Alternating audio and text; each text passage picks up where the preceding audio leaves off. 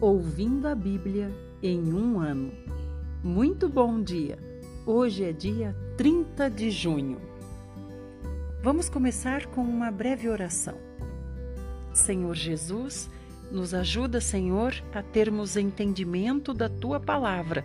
Nos ajuda, Senhor, a sentirmos mais prazer em ler e ouvir a tua palavra. Nos ajuda, Senhor, nos iluminando nos trazendo a tua sabedoria, nos trazendo discernimento, nos trazendo a resposta certa nas decisões que temos que tomar na nossa vida. Senhor, também vem com tua luz sobre as nossas dificuldades, que nós, através da tua palavra, vejamos a tua resposta aos nossos questionamentos, a tua resposta às nossas orações e pedidos. Amém. Meus queridos, o salmo de hoje é o 148. Eu espero que vocês estejam gostando de agora ser um pouco diferente, não ser apenas lendo a Bíblia, mas também estando junto com vocês comentando. Salmo 148 fala assim: Aleluia! Louvem o Senhor. Louvem o Senhor nos mais altos céus. Louvem o Senhor todos os seus anjos Louvem o Senhor, os seus exércitos celestes. Louvem o Senhor, o sol e a lua. Louvem o Senhor, todas as estrelas brilhantes. Louvem o Senhor, os céus imensos, as nuvens carregadas de chuva acima do firmamento. Louvem todos eles o nome do Senhor, pois ele mandou e todos eles foram criados. Ele ordenou e todos foram firmados nos seus lugares, e ali permanecerão para sempre. As leis que o Senhor determinou para o universo jamais serão mudadas. Louve o Senhor tudo que existe na terra, monstros do mar e todas as profundezas do mar. Louvem o Senhor relâmpagos e chuva de pedra, neve e neblina, ventos fortes que obedecem à sua ordem. Louvem o Senhor os montes e as colinas, as árvores que dão fruto e os grandes cedros, todos os animais selvagens e o gado. Louvem o Senhor os animais que se arrastam e as aves, reis da terra e todas as nações, líderes e autoridades de todos os povos, moços e moças, velhos e crianças. Que todos louvem o nome do Senhor, pois somente Ele é digno de ser louvado. Ele é o Rei poderoso que está acima da terra e dos céus. Ele transforma seu povo numa nação forte e respeitada, e por isso o louvam todos os seus servos fiéis o povo de Israel que ele escolheu e a quem ele tanto ama. Que nós também estejamos incluídos dentre esses que louvam ao Senhor, que louvam ao Senhor por seus grandes feitos, que louvam ao Senhor por ser o nosso amado Senhor. Aleluia! Ele é Rei poderoso e está acima da terra e acima do céu. No versículo 13 diz assim: somente Ele é digno de ser louvado. Isso é uma advertência para nós. Se nós louvamos alguém ou alguma coisa que não seja Deus, nós estamos desagradando ao Senhor Todo-Poderoso. Ele está deixando claro aqui nesse salmo: somente Ele é digno de ser louvado, ou seja, de ser adorado, de ser reverenciado. Somente a Ele devemos nos prostrar. Agora vamos para Provérbios 18, versos 6 e 7. O tolo provoca brigas com suas palavras e sua conversa atrai açoites. Sim, as palavras do tolo acabam destruindo sua vida. Seus lábios são uma armadilha para si mesmo. Que clareza, né? Nesse versículo para nós. As palavras do tolo são uma armadilha para ele mesmo. Nós temos que tomar cuidado com nossas palavras, porque elas não voltam atrás, elas não são apagadas. Nós temos que pensar muito bem antes de falar. Agora vamos para Atos, hoje, capítulo 20. Quando o tumulto tinha passado, Paulo mandou chamar os discípulos e os animou. Vamos nos localizar, irmãos? Que tumulto é esse? O tumulto que ocorreu em Éfeso por causa da deusa Ártemis. Esse tumulto que aconteceu lá no anfiteatro foi causado, iniciou-se com Demétrio, que fazia estatuetas da deusa Ártemis e teve sua venda prejudicada por causa da pregação de Paulo, dizendo que somente Deus deve ser adorado e que Jesus Cristo é o Senhor. Então, agora, acabado o tumulto, nós estamos no capítulo 20. Quando o tumulto tinha passado, Paulo mandou chamar os discípulos e os animou. Depois despediu-se e partiu para a Macedônia viajou por aquela região exortando os irmãos com muitas palavras em todas as cidades por onde Paulo passava e, por fim, chegou à Grécia, onde ficou três meses. Estava preparando-se para navegar para a Síria quando descobriu uma conspiração dos judeus contra a vida dele.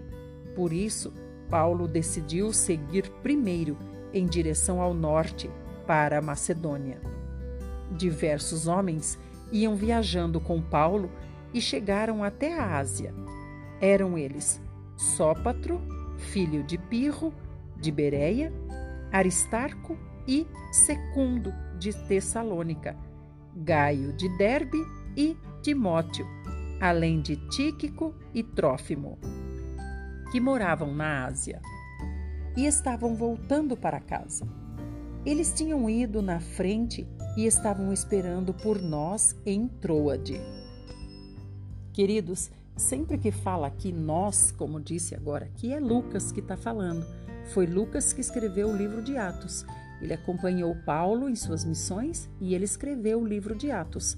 Lucas, o médico, escreveu o Evangelho segundo Lucas e também o livro de Atos. Agora estamos em Atos 20, capítulo, ou melhor, versículo 6. Logo que terminaram as comemorações da festa dos pães sem fermento, nós embarcamos num navio em Filipos e cinco dias depois chegamos a Troade, onde permanecemos sete dias. No primeiro dia da semana, nos reunimos para partir o pão e Paulo falou ao povo. E visto que Paulo ia partir no dia seguinte, falou até a meia-noite. O cômodo do andar superior, onde estávamos reunidos, achava-se iluminado com muitas lamparinas. E visto que Paulo falava sem parar, um jovem chamado Eutico, que estava sentado no parapeito da janela, adormeceu profundamente e caiu da altura de três andares. Quando o levantaram, estava morto. Paulo desceu e apanhou o moço nos braços. Não se assustem, disse Paulo. O jovem está bem. E estava. Em seguida, Paulo subiu de novo, partiu o pão e comeu. E Paulo falou ainda por muito tempo, até amanhecer. Depois partiu. Então levaram o jovem vivo para a casa dele, e isso provocou uma onda de alegria e de ânimo. Então, essa passagem é muito interessante. Como Paulo ia viajar no dia seguinte, ele queria conversar muito com os irmãos. Então, ele ficou conversando, falando sobre as Escrituras, falando sobre o seu testemunho do Senhor Jesus, falando sobre tudo que o Senhor Jesus queria fazer ainda, falando sobre a pregação, a porta aberta para os gentios, e assim ele foi até que deu meia-noite. E onde ele estava, pelo que dá para entender, é como se ele estivesse numa espécie de um jardinzinho e aí alguns estavam na janela, né, ouvindo. E Eutico estava também numa sacada. Essa sacada ficava a três andares e de repente Eutico adormeceu e caiu lá de cima, caiu lá embaixo e morreu.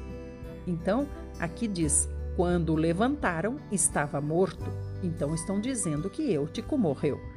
Mas Paulo foi lá correndo e disse: Fique tranquilos, ele está bem, ele está bem, não aconteceu nada. E aí a palavra diz que realmente ele estava bem.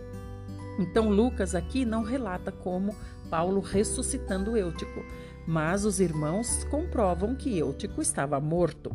Mas Paulo, quando foi lá, disse: Não, ele não está morto, não, ele está bem. E depois no 12 diz: Levaram Eutico vivo para a casa dele e isso provocou uma onda de alegria e ânimo. Então a gente entende que realmente Eutico tinha sofrido uma queda que o levou à morte, mas o Senhor ressuscitou. Agora vamos para o versículo 13.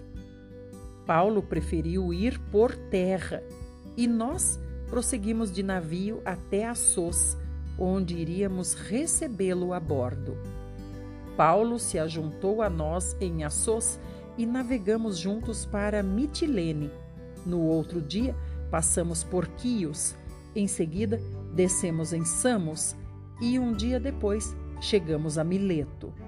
Paulo havia decidido não parar em Éfeso dessa vez, visto que estava se apressando para chegar a Jerusalém, se fosse possível, para a comemoração do Pentecoste. Mas quando o navio chegou a Mileto, ele mandou um recado aos presbíteros da igreja de Éfeso. Quando chegaram, ele falou: Vocês sabem como vivi todo o tempo que estive com vocês, desde o dia em que pus o pé na Ásia até agora. Tenho feito humildemente o trabalho do Senhor e com lágrimas tenho sido provado seriamente pelas conspirações dos judeus contra a minha vida. Mesmo assim, vocês sabem que não deixei de anunciar o que fosse proveitoso para vocês, tanto publicamente como de casa em casa. Eu tenho tido só uma mensagem, tanto para os judeus como para os gregos. É necessário que se voltem do pecado para Deus, por meio da fé em nosso Senhor Jesus Cristo. Aqui, amados, Paulo está mandando essa mensagem para os irmãos na cidade de Éfeso. Éfeso foi onde aconteceu a confusão com a deusa Ártemis. Foi de lá que eles saíram e agora é lá que Paulo não, não está querendo passar. Então ele mandou essa mensagem para eles: voltem-se do seu pecado. Então a gente não, ele não diz aqui que pecado ele se refere, mas é o lugar onde aconteceu a confusão da deusa Ártemis. Verso 22. E agora vou para Jerusalém, obedecendo o Espírito Santo, não sabendo o que me espera em Jerusalém, a não ser o que o Espírito Santo me tem dito de cidade em cidade, que eu tenho pela frente prisão e sofrimento. Mas eu não dou valor à minha própria vida a menos que eu possa terminar a carreira e completar a obra que o Senhor Jesus me destinou a realizar a obra de contar aos outros a boa nova da graça e do amor de Deus. Queridos, assim deve ser conosco também. Embora nos venha sofrimento, para Paulo veio grandioso sofrimento, prisão, açoites, e perseguição dos próprios irmãos, às vezes. Então, que isso não nos detenha, que não seja o sofrimento que venha nos deter, que nos mantenhamos firmes no nosso dom, naquilo que Deus tem posto no, no, no nosso coração para nós fazermos, e você deve ser fiel àquilo que Deus confiou a você, o dom que Deus lhe deu, o talento que Deus lhe deu, através desse talento, chegar a palavra até as pessoas. Agora nós vamos para o próximo áudio, continuando o livro de Atos.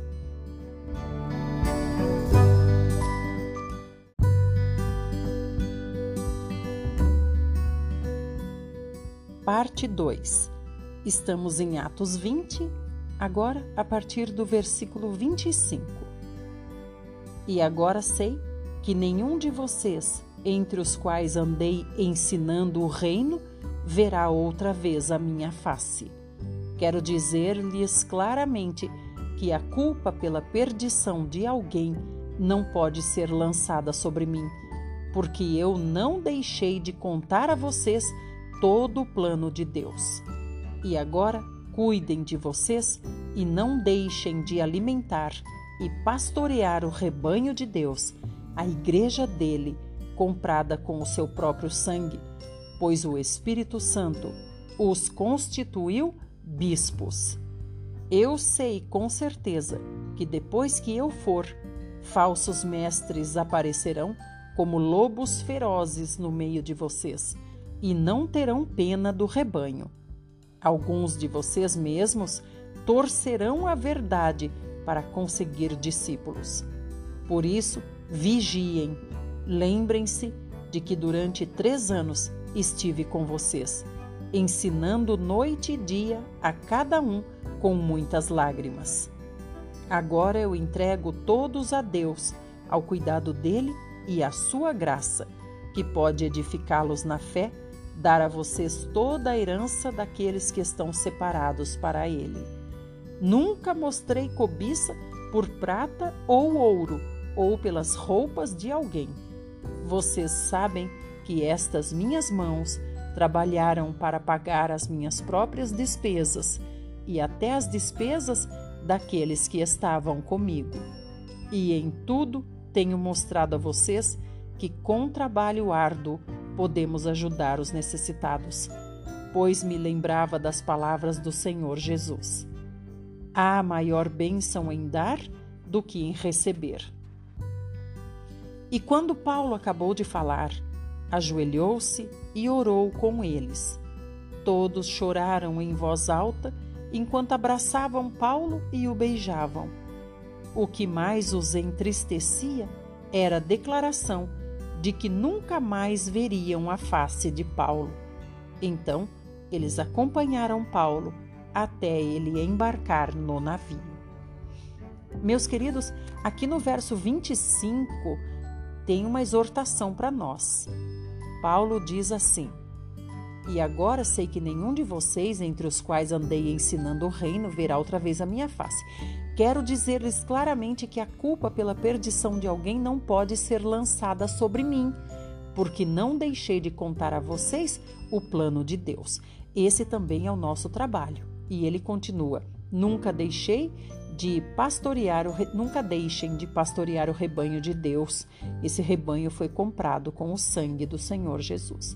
Então isso é uma exortação para nós.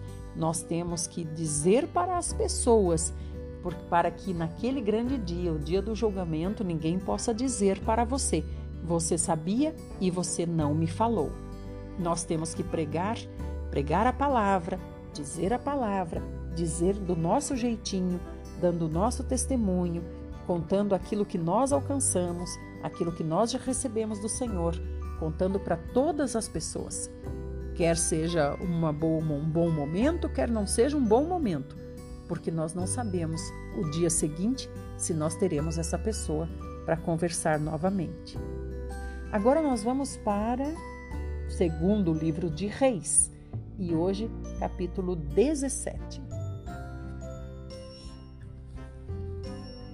Quando Acás estava no décimo segundo ano do seu reinado em Judá, Oséias, filho de Elá, começou a reinar em Israel na cidade de Samaria. Oséias reinou por nove anos. Ele fez o que era mal aos olhos do Senhor, porém não foi tão mal como os demais reis de Israel. Salmaneser, rei da Assíria, atacou e derrotou o rei Oséias, de modo que Israel teve de pagar pesados impostos anuais à Assíria. Porém, o rei da Assíria descobriu que Oséias estava armando uma traição contra ele, porque havia mandado um mensageiro a So, rei do Egito, pedindo que viesse ajudá-lo a livrar-se do poder da Assíria. Além disso, Oséias se recusava a pagar o imposto anual à Assíria, Por isso, o rei assírio mandou colocá-lo na prisão. Então, durante três anos, a terra de Israel ficou cheia de soldados assírios que cercavam Samaria, a capital de Israel. Finalmente, no nono ano do reinado de Oséias, a cidade de Samaria caiu em poder dos assírios, e o povo de Israel foi levado como escravo para a Síria. Eles foram morar em colônias na cidade de Ala e ao longo das margens do rio Abor, em Gozã, entre as cidades dos Medos. Queridos, vocês estão vendo o que acabou, no que acabou culminando a desobediência de Israel? Agora chegou ao ponto deles se tornarem escravos de outros povos. Isso deve ser uma grande advertência para nós. Então aqui a gente vê que Oséias, né, que se tornou rei de Judá, ele é da dinastia de Davi. Olha só, ele é um descendente de Davi, um rei descendente de Davi. E ele foi subjugado pelo rei da Assíria, tinha que pagar altos impostos anuais para o rei da Síria, não estava mais suportando, pediu socorro para o rei do Egito. Não pediu socorro para Deus. Isso é o que acontece de mais grave em todos esses reinados. Todos se esqueceram de Deus. Ninguém mais consulta a Deus, ninguém mais se volta a Deus, ninguém mais se arrepende, ninguém mais quer saber o que Deus tem a dizer. Aqui nós vemos um descendente de Davi, o rei Oséias, pedindo socorro para o rei do Egito. Olha a gravidade disso, de onde o Senhor os tinha tirado. Agora o rei Oséias está indo lá pedir socorro para o rei do Egito. E aí o que aconteceu? Deus permitiu que o rei da Síria prendesse o rei Oséias. O rei Oséias ficou três anos preso e Israel ficou sem rei. Nessa circunstância, é, a cidade de Samaria, que é a capital, foi tomada e os israelitas foram levados escravos. Estamos em 2 Reis 17, 7. Essa desgraça caiu sobre a nação porque os israelitas haviam pecado contra o Senhor, o seu Deus, que os havia tirado do Egito e livrado do Faraó, rei do Egito. Eles adoraram outros deuses e adotaram os maus costumes das nações que o Senhor havia expulsado de diante deles Seguiram também os costumes que os reis de Israel haviam adotado. O povo de Israel também havia praticado o mal em segredo contra o Senhor, o seu Deus. Eles haviam construído altares aos outros deuses em todas as suas cidades, desde a menor vila até a maior cidade. Ergueram postes ídolos no alto de cada monte e debaixo de toda grande árvore. Além disso, haviam queimado incenso aos deuses das muitas nações que o Senhor havia expulsado da terra quando Israel entrou. Visto como o povo de Israel praticou muitos atos maus, isso havia provocado a ira do Senhor. Na verdade, eles adoravam imagens, apesar dos avisos repetidos e muito claros do Senhor.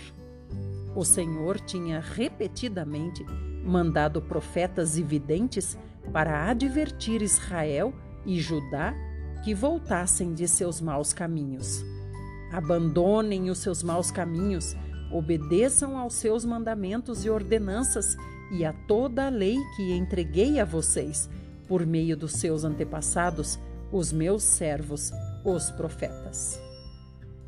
Queridos, vamos parar um pouquinho aqui. Vocês estão vendo que o Senhor sempre advertiu: não tenham falsos deuses demônios, não adorem falsos deuses demônios, não peçam ajuda a falsos deuses demônios. Isso provoca a ira do Senhor. O Senhor fica irado quando vê isso. O Senhor não divide a glória dele com ninguém. Foi o Senhor que lhe deu a vida, meu irmão. Foi o Senhor que lhe concedeu a vida e é o Senhor que lhe, lhe permite estar vivo todos os dias. Aí vem você e se ajoelha de, em frente a uma imagem. Vem você acende uma vela. Vem você acende um incenso. Vem você procura falsos deuses. Isso provoca a ira do Senhor. E ele está falando aqui claramente. O povo de Israel foi levado cativo. Quantas vezes as pessoas são levadas cativas, cativas de dívidas, cativas de problemas, cativas de conflitos, cativas de confusões, escravas de tantas dificuldades. Por quê? Porque são adoradores de falsos deuses e isso provoca a ira do Senhor. Aqui diz que, desde a menorzinha vila até a maior cidade, todos eles fizeram postes ídolos para adorarem esses postes ídolos. Amados, isso é muito sério. Procure na sua casa, veja se não há poste ídolo na sua casa. Isso provoca a ira do Senhor. Segundo Reis 17, verso 14. Mas os israelitas não quiseram atender a Deus. Há outra coisa, amados. Aqui diz assim, ó, que o Senhor tinha mandado profetas e videntes para divertir Israel. Esse videntes aqui não é vidente como uma mulher que vê sorte, lê carta, esse tipo de coisa. É que teve um tempo em que os profetas eram chamados de videntes, porque Deus dizia a eles o que ia acontecer e eles diziam ao povo o que ia acontecer. Então eles eram chamados de videntes, mas não é o tipo de vidente místico que a gente vê hoje no mundo. Então são profetas de Deus também. Verso 14. Mas os israelitas não quiseram atender. Eles eram teimosos e desobedientes como seus antepassados e não quiseram confiar no Senhor, o seu Deus. Rejeitaram as leis de Deus e a aliança que o Senhor tinha feito com os seus antepassados e fizeram pouco caso dos avisos divinos. Na loucura em que viviam, adoravam deuses falsos apesar dos severos avisos de Deus para que não imitassem os pagãos. Aqui a gente tem uma declaração importante, né? Quando diz assim que eles foram teimosos e desobedientes como seus antepassados. Eles rejeitaram de, as leis de Deus, rejeitaram a aliança de Deus, aliança essa que o Senhor tinha feito com os seus antepassados. Observe nos seus antepassados como essa aliança de Deus chegou até você. Como chegou? Por exemplo, até mim chegou através da minha avó, que era da congregação cristã do Brasil. Essa bênção, ou seja, a salvação, veio através dela, que era minha antepassada. Hoje, infelizmente, já faleceu mas nós devemos honrar esses antepassados que nos transmitiram essas leis de Deus, obedeça a Deus. Então você pode observar também pela aliança que Deus fez com os seus antepassados. E você muitas vezes rejeita esses antepassados e os ensinamentos deles, você também está, é claro, rejeitando os ensinamentos de Deus que vieram até você através dos antepassados. A aliança não foi feita diretamente entre Deus e você. A aliança foi feita com Abraão, papai Abraão, e chegou até você através dos seus antepassados. Escute por onde veio a bênção na sua família. Obedeça ao Senhor e não tenha postes ídolos. Vamos agora para a terceira e última parte, continuando segundo Reis.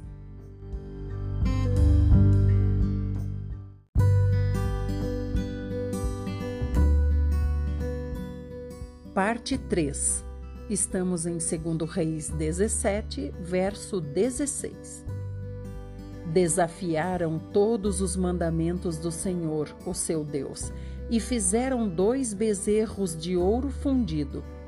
Também fizeram um poste ídolo, fabricaram imagens vergonhosas e detestáveis, e adoraram Baal e as estrelas chegaram a ponto de queimar seus próprios filhos e filhas como sacrifício nos altares do deus Moloque. Consultaram os adivinhos, fizeram uso de magia e feitiçaria e se venderam à prática do mal. Vamos parar um pouquinho aqui. Hoje em dia, é claro que ninguém vai sacrificar o próprio filho, até porque isso é contra a lei, vai preso, com certeza. Então, naquele tempo, sacrificavam até o próprio filho ao deus Moloque, deus demônio Moloque. Mas hoje também tem pessoas que sacrificam os seus filhos ensinando os seus filhos no caminho errado, no caminho que não é o caminho de Deus. Isso também é sacrificar o seu próprio filho sabendo que Deus tem as suas leis e tem o caminho que leva à salvação, coloca os seus filhos no caminho que leva à perdição. Isso também é sacrificá-los a outros deuses demônios falsos. A outros não, a deuses demônios falsos. Continuando. Por isso, o Senhor ficou irado com eles. O Senhor ficou indignado com Israel e os expulsou da sua presença. E por fim, restou somente a tribo de Judá.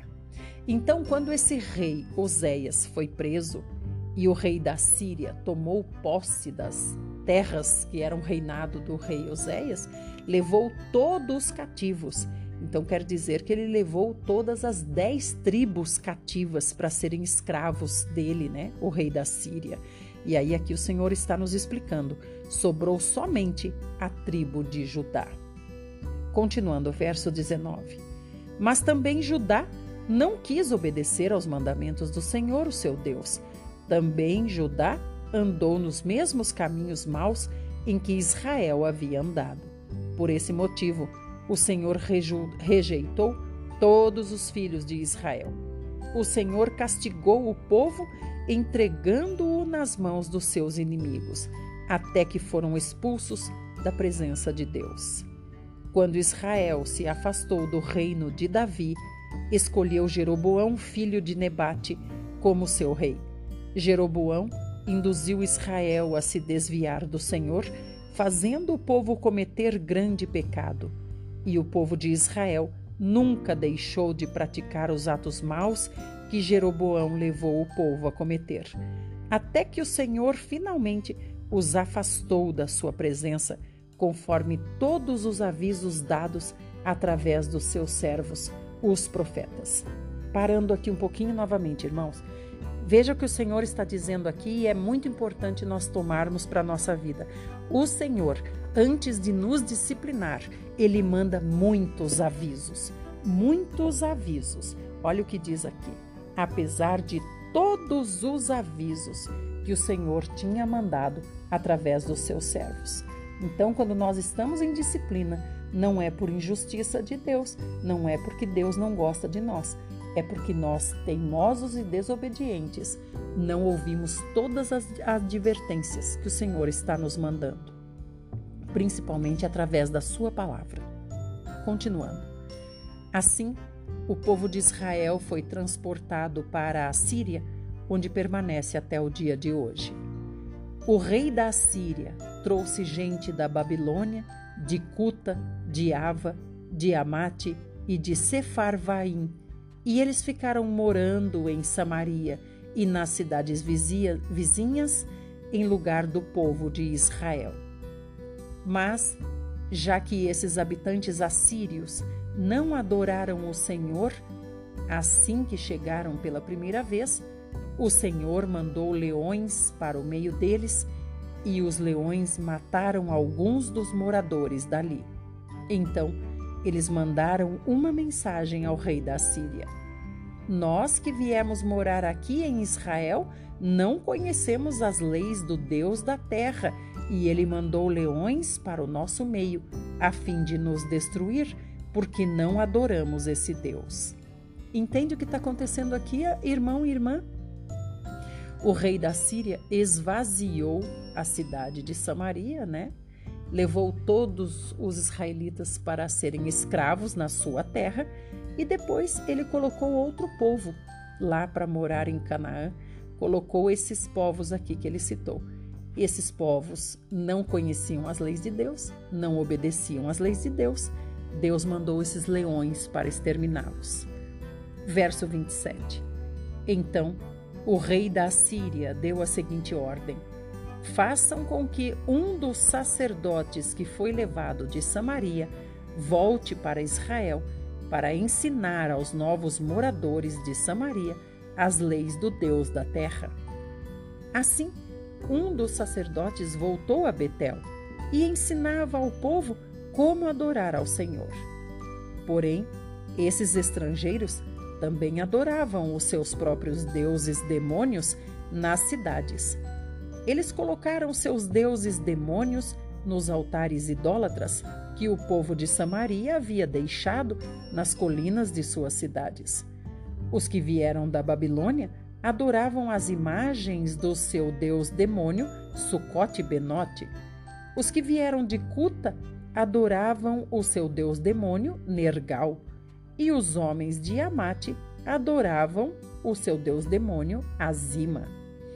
Os deuses demônios Nibás e Tartak eram adorados pelo povo de Ava, e as pessoas que vieram de Sefarvaim queimavam até os seus próprios filhos nos altares dos seus deuses demônios, Adrameleque e Anameleque. Eles até adoravam ao Senhor Deus, mas também nomeavam dentre eles os sacerdotes que deviam oferecer sacrifícios por eles nos altares do alto das colinas para seus deuses demônios.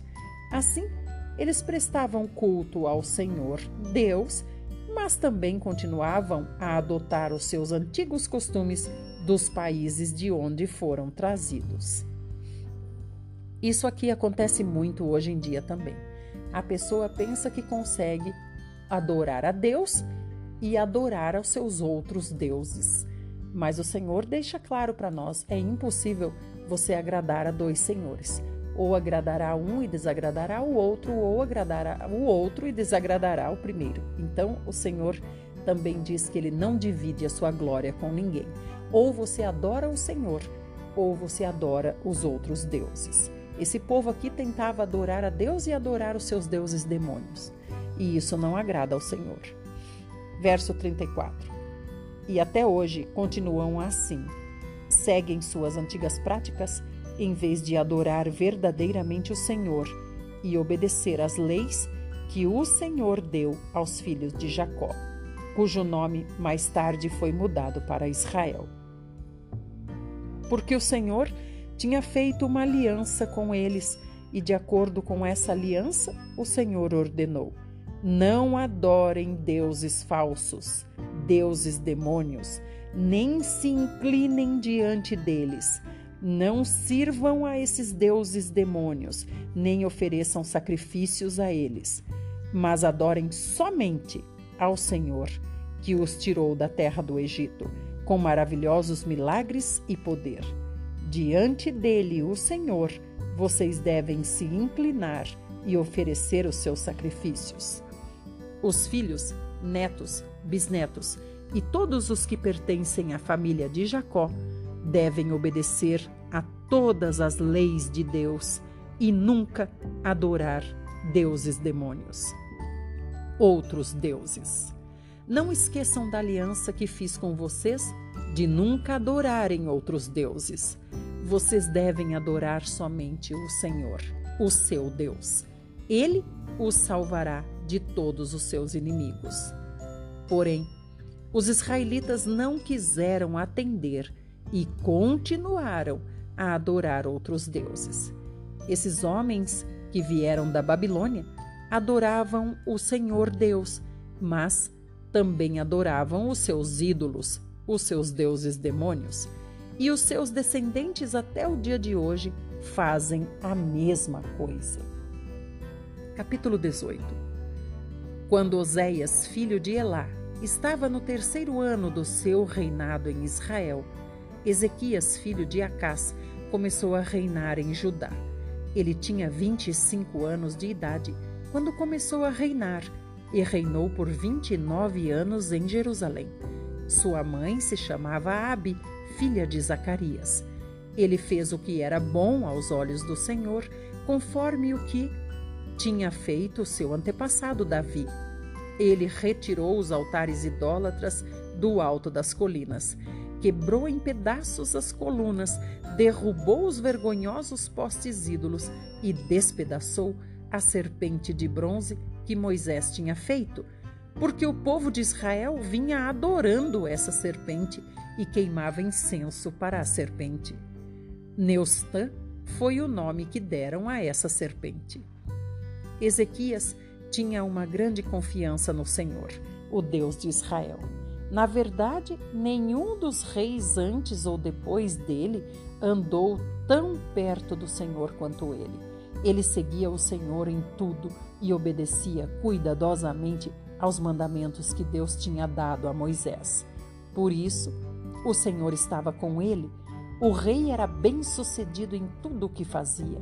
Ezequias rebelou-se contra o rei da Síria e deixou de pagar impostos a ele. Ezequias venceu os filisteus, chegando até Gaza e seus arredores, destruindo cidades grandes e pequenas, inclusive a cidade fortificada. No quarto ano do reinado de Ezequias, em Judá, o sétimo ano do reinado de Oséias, filho de Elá, em Israel, aconteceu que Salmaneser, rei da Síria, atacou Israel e começou a cercar a cidade de Samaria. Três anos depois, no sexto ano do rei Ezequias, em Judá, o nono ano do rei Oséias, em Israel, Samaria foi conquistada pelos inimigos. Foi nesse tempo que o rei da Síria deportou os israelitas para a Síria e os fez morar na cidade de Ala, ao longo das margens do rio Abor, em Gozã e nas cidades dos Medos. Isso aconteceu porque os israelitas não quiseram atender o Senhor, o seu Deus. Eles não cumpriram a aliança feita com Deus e desobedeceram às leis que lhes foram dadas por Moisés, o servo do Senhor. Queridos, que alegria! Finalmente nós vemos aqui um rei que teve a coragem de derrubar os postes ídolos que estavam nas colinas há muitos anos, desde o primeiro rei de Israel, Jeroboão, quando o Senhor dividiu Israel em dois reinos, o reino do norte e o reino do sul, colocando na tribo de Judá, a mais numerosa, sempre um descendente de Davi. E nas outras dez tribos que passaram a ser chamadas de Israel, o Senhor sempre colocava um rei aleatório. Agora que esse rei, finalmente que voltou do cativeiro, aprendeu no cativeiro, né? Aprendeu. Agora ele veio e derrubou todos os postes ídolos. E olha quanto o Senhor começou a abençoá-lo, abençoar o reino, abençoar o povo, trazendo vitória sobre vitória. Graças ao Senhor. E aqui a gente vê também um caso muito interessante. Essa serpente de bronze é aquela que Deus tinha mandado Moisés fazer quando as pessoas é, estavam sofrendo de doença, né, de, estavam sofrendo aflições, olhavam para a serpente e eram curadas. Essa serpente está guardada até o dia de hoje. Olha a serpente aqui. Aí o que, que o povo fez? O povo pegou uma ferramenta que Deus usou, que é essa serpente de bronze, e começou a adorar a ferramenta. É o que acontece quando a gente vê as pessoas adorando o sol, adorando as estrelas, adorando as águas, adorando as plantas, adorando os animais. Isso tudo é apenas ferramenta de Deus para que nós nos voltemos a Deus e não para que nós transformemos essas ferramentas em Deus em nossa vida. Aí já passa a ser mais um Deus demônio. Nós concluímos aqui, essa é a porção para nós no dia de hoje, que Deus fale muito conosco, como tem falado todos os dias, e amanhã nós voltamos. Fique bem, fique com o Senhor Jesus, mantenha-se na palavra e mantenha-se em oração, porque o Senhor está voltando e Ele quer achá-lo fazendo assim.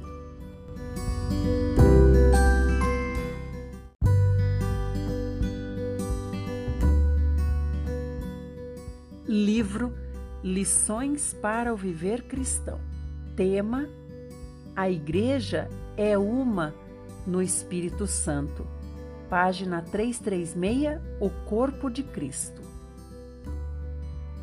Em 1 aos Coríntios 12, 12 e 13, vemos: Porque assim como o corpo é um e tem muitos membros, e todos os membros, sendo muitos, constituem um só corpo, Assim também com respeito a Cristo, pois em um só Espírito todos nós fomos batizados em um corpo, quer judeus, quer gregos, quer escravos, quer livres.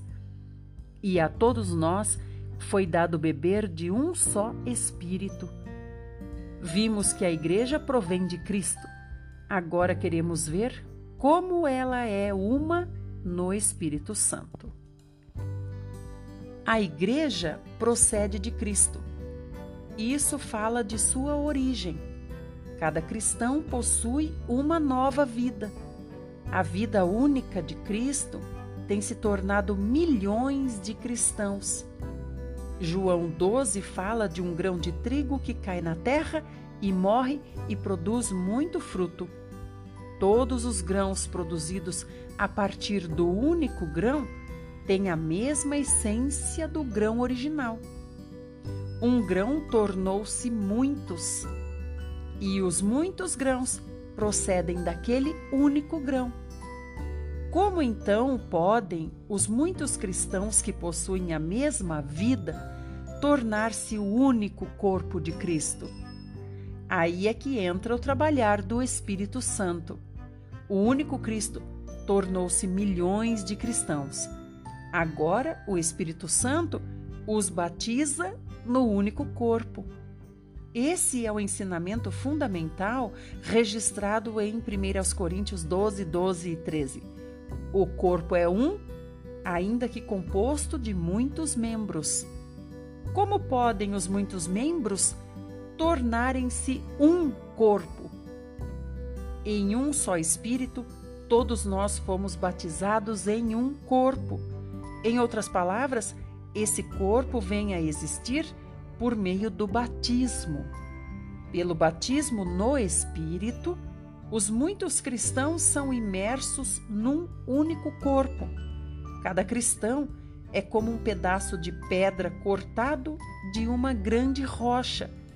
O Espírito Santo é como a argamassa que une as pedras de volta para torná-las uma rocha. O corpo de Cristo tem dois princípios básicos. Além daquilo que procede de Cristo, não existe o corpo. Além do operar do Espírito Santo, não existe o corpo. Deve haver primeiro o batismo e o encher do Espírito. Os filhos de Deus devem todos ser batizados pelo Espírito a fim de se tornarem o corpo. Isso foi o que aconteceu em Atos 2, no dia de Pentecostes. Muitos receberam a vida do Senhor e se tornaram seus muitos membros. Então, o Senhor os batizou por meio do Espírito Santo num só corpo. Aqueles que conhecem o Senhor e o Espírito Santo também conhecerão esse único corpo. Existem muitos membros no corpo humano, porém a cabeça os governa todos através dos nervos. Semelhantemente, a cabeça da igreja une os muitos membros em um corpo por intermédio do Espírito Santo. A igreja procede de Cristo e é formada num único corpo no Espírito Santo. A comunhão e o relacionamento entre os cristãos devem ser baseados tomando-se a posição de corpo de Cristo. Não temos outro relacionamento além do que há nessa base. Não estamos ligados uns aos outros porque nós somos judeus ou então porque nós somos gregos. Temos comunhão uns com os outros porque somos todos membros do corpo de Cristo. Nossa comunhão mútua é baseada no corpo. Há uma só base para a comunhão na igreja: ser membros e companheiros uns dos outros no corpo. Não podemos ter qualquer comunhão baseada em outro fundamento. Qualquer comunhão fora do corpo de Cristo é divisão. Qualquer comunhão que não seja tão grande como o corpo, que seja efetivamente menor, não é comunhão do corpo. Qualquer limite diferente do limite do corpo, embora possa não contradizer tal limite, é um obstáculo para o limite do corpo. Tal variação irá sempre impedir a comunhão do corpo. Não podemos aceitar qualquer comunhão diferente do corpo. Estamos aqui para manter a comunhão de cristãos, a comunhão do corpo, e não qualquer comunhão menor do que a comunhão do corpo. 1 Coríntios 12, 14 e 21 diz: Porque também o corpo não é um só membro, mas muitos. Se disser o pé, porque não sou mão, não sou do corpo, nem por isso deixa de ser do corpo. Se todo o corpo fosse olho, onde estaria o ouvido? Se todo fosse ouvido, onde estaria o olfato? Mas Deus dispôs os membros colocando cada um deles no corpo, como lhe aprouve.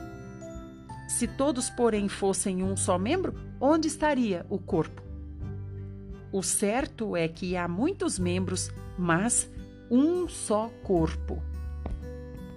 Não podem os olhos dizerem à mão: Não precisamos de ti, nem ainda a cabeça dizer aos pés: Eu não preciso de vocês. Os versículos 28 a 30 prosseguem. A uns estabeleceu Deus na igreja, primeiramente apóstolos, em segundo lugar, profetas, em terceiro lugar, mestres, depois, operadores de milagres, depois, dons de curar, socorros, governos, variedades de línguas. Porventura, são todos apóstolos? Ou são todos profetas? Ou são todos mestres? Ou são todos operadores de milagres? Têm todos o dom de curar? Falam todos em outras línguas? E todos interpretam essas outras línguas? Existem muitos membros no corpo de Cristo e o Espírito Santo dispensa-lhes todos os tipos de dons e ministérios de acordo com a necessidade do corpo. O Senhor concede aos membros diferentes dons e ministérios com o propósito de suprir as necessidades de todo o corpo. O Senhor não constituirá todo o corpo só de olhos ou só de ouvidos. Ele dá aos membros diferentes dons e ministérios para suprir todo o corpo. Tal como o corpo humano necessita de todos os membros, assim também a Igreja necessita de diferentes dons e ministérios para o serviço espiritual. Alguns servem no ministério da palavra, outros realizando obras de poder. Alguns exercitam o dom de curar, outros prestam socorros. Alguns falam em outras línguas e outros interpretam as outras línguas. A Igreja deve prover ampla oportunidade para que todos os irmãos e irmãs sirvam. Todos os membros, inclusive os não atraentes, são úteis no ministério do Espírito. É impossível haver um membro inútil no corpo. Cada irmão e irmã é membro do corpo e cada membro tem sua função e o seu serviço. Desde que você é cristão, você é membro do corpo de Cristo. E, como tal, deve ter seu próprio serviço diante de Deus. Devemos honrar tal prática do serviço universal. Cada cristão deve ter a respectiva função e servir ao Senhor de acordo com essa função. Cada membro na igreja deve achar um lugar para servir. Cada um deve servir e não deve haver nenhum monopólio. Um membro ou uns poucos membros não deve tomar o lugar dos outros fazendo todas as coisas. Qualquer sistema que não dê oportunidade para o funcionamento de todos os membros certamente não é do corpo. No corpo físico, Olhos, boca, pés e mãos podem estar todos muito ocupados. Ainda assim, não se contrapõem uns aos outros. Algo está errado se somente os olhos funcionam enquanto a boca, pés e mãos não o fazem. Se olhos, boca, pés e mãos funcionam juntos e coordenados como uma entidade, temos o corpo. Se alguns servem e outros não servem, ou se somente um ou poucos servem, não temos o corpo de Cristo. Devemos estar bem certos acerca desse princípio.